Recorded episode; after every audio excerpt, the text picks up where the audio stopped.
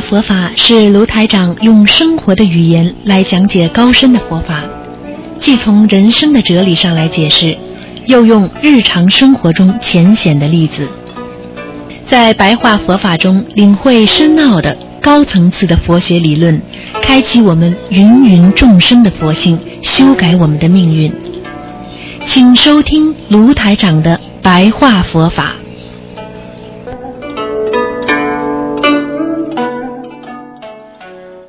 好，听众朋友们，欢迎大家继续回到我们澳洲东方华语电台。今天是二零一六年十二月二十二号，星期四，农历是十一月二十四。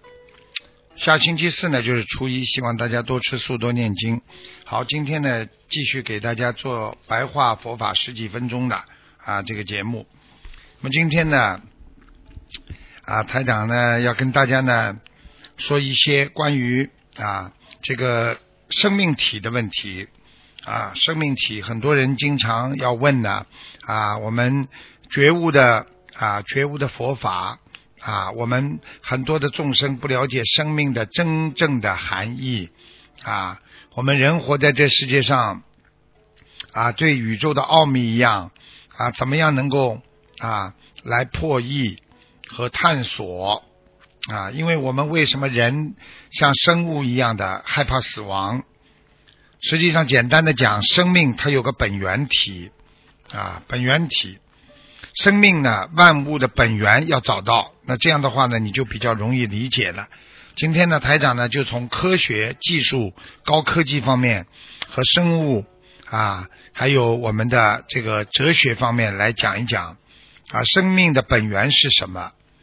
实际上，在科学家讲的宇宙。那本来就是一个无形无相、无声无息啊、无作无为的这个本性。用佛法界讲呢，就是如如不动的这个本性。所以，比方说，我现在跟你们说，什么是啊这个宇宙？宇宙你们看得到吗？有形象吗？看不到。啊，它有声息吗？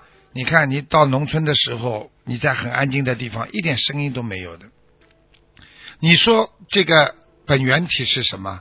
它有什么作为？它没有什么作为。所以实际上呢，用这个宇宙科学观来分析生命，它实际上是一种物质啊。用现在话来讲呢，叫光子流啊，光子流啊。但是呢，实际上呢，它这个生命体呢，是来自于。宇宙的轴心啊，发出的一种啊光，这种光呢就称为灵光啊灵的光。所以生命的阳性啊，就是成为一种能量体。所以生命还有阴性物质，所以分成阴阳两极的生命。所以你看啊，我们比方说身体上。出现阳性，出现阴性啊，比方说你今天得了什么病，化验出来呈阳性，就说明它在活动中；呈阴性，它在没有活动当中。所以阳性那就出事了。所以阴阳啊，它相互在转换当中的能量的转换啊。所以爱因斯坦曾经讲过能量的转换就是这样啊。实际上阴极生阳啊。就是你的阴到了极端了，你就生出阳出来了啊。那么转换为我们眼睛看得见的阳性物质。那么台长跟大家解释一下，举个简单例子，对不对？那阴，你比方说空气当中的那种不好的成分啊，让你伤风感冒的这个细菌，你眼睛是看不见的，它属阴的。但是你一直吸呀吸呀吸呀，等到你。这个这个伤风感冒了，发烧了，这个时候医生说你是流感，这个时候呢，其实叫阴极生阳，它就是存在阳性的物质了。所以我们生存在银河系，实际上就是在佛法当中曾经传说过的啊，叫那个盘古大帝啊，盘古大帝，这个呢，实际上就是由阴阳两种物质。啊，取决于道啊，这个道这道是什么？就是生命之路啊，这个道，实际上就是用现在来讲，为什么叫阴阳两极呢？啊，你看看这个我们中国啊，这个道教里边讲究的这个阴阳观、阴阳两极，对不对？啊，讲的都是阴阳。实际上，生命生命呢，就是由阴是灵体，阳是肉体所组成的。大家想一想，你在灵魂深处想的什么事情，谁能看见？谁能听见？但是你肉身就给别人看见，那是阳，对不对？阳体，一个是灵体，这种两种物质的组成，就是我们现在讲阴阳两极。阴阳两极啊，所以低级的生命，包括动物啦，他们以阳为主啊，他们的这个灵界就非常的啊，智商是非常的低。比方说一个狗啊，它的智商也就是两岁到三岁啊，到死都是两岁到三岁。所以狗你对它好啊，它会。啊，跟你一起啊，偎依在你的边上啊，像一个小孩一样啊。那么高级的或者较为高级的那些啊，这个我们说这个生命呢，实际上是什么呢？是以阴为主。为什么呢？大家想一想，如果一个人只是睡在床上吃吃睡睡，你说他对这个世界有什么作用？所以以阴为主，靠的是什么？你想想看，哪一个伟大的人物，哪一个有所创造的人物，给人类做贡献的，不是以因为主吗？因为他心里想的东西，他脑子里的设计啊，对不对？他医医院里的所有的这种治治疗病情的一些仪器，都是通过大脑的思维啊才产生的这个行为，所以没有什么特殊的，实际上就是。我们说动脑筋多了，思维多了，有意识了，那你这个人呢，就是阳极显阳极。那么今天为什么跟大家讲这些呢？实际上就是要解决大家经常说啊，我们人的生命的本源到底是什么？啊啊，很多人说啊，能量转化了啊，这个盘古大帝了啊，开天辟地了啊。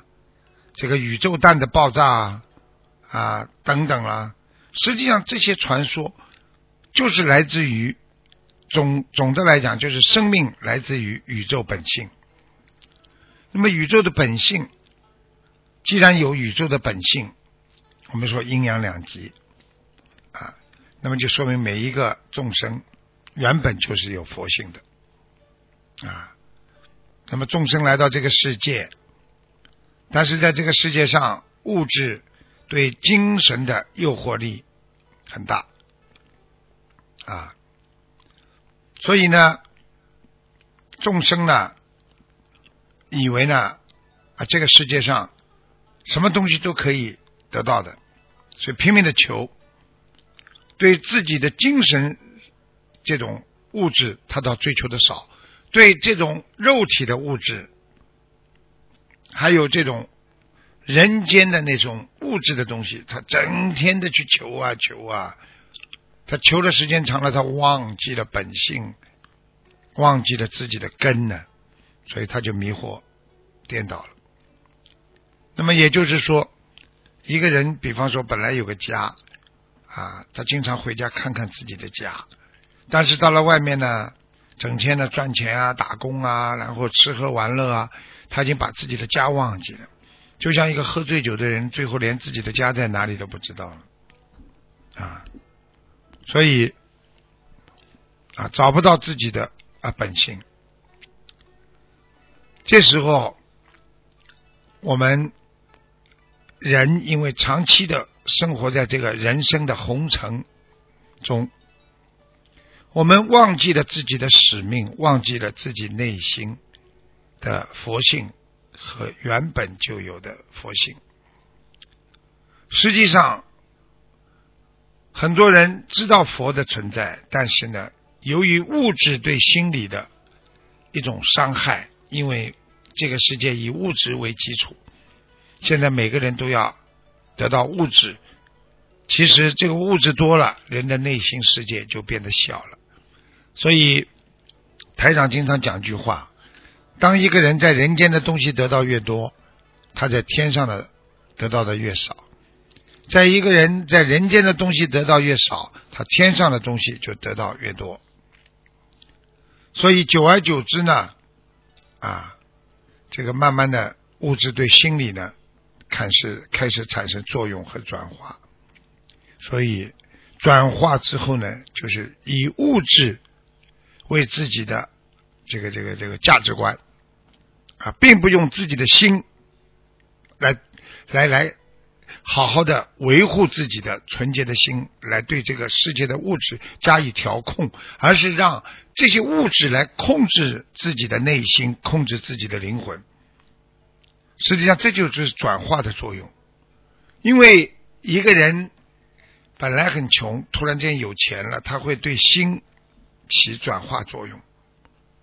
所以物质唯利是图的人，实际上就是在我们说在唯物辩证法当中讲，实际上他就是外境已经对他产生了致命啊根本的转变，使他变得只要钱，什么都不要，脸都不要了啊。所以。我们学佛啊，要懂得众生虽然有佛性，但是这种佛性在我们的本性处，也就是在宇宙的啊根本处啊根本处。实际上，宇宙的根本处啊，用科学来讲，就是宇宙蛋，用那个我们这个这个传说当中的盘古大帝。啊，这个宇宙蛋的爆炸而形成。实际上，不管怎么样，就是说，任何事物都有个本性。为了寻找这个本性，所以我们找不到自己的啊这个本性之后，你就会永远活在那些啊身外之物的空间，来寻找着自己这个本性的啊这个万物皆有的本性。所以呢，你就一直朝着外方向在找，而没有朝着内心的世界来填补永不满足的这个空间。所以，外面的物质世界实际上就是本性在变。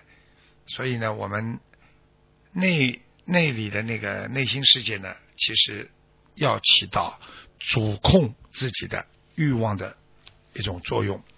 这样你才能不会失去自己的本性。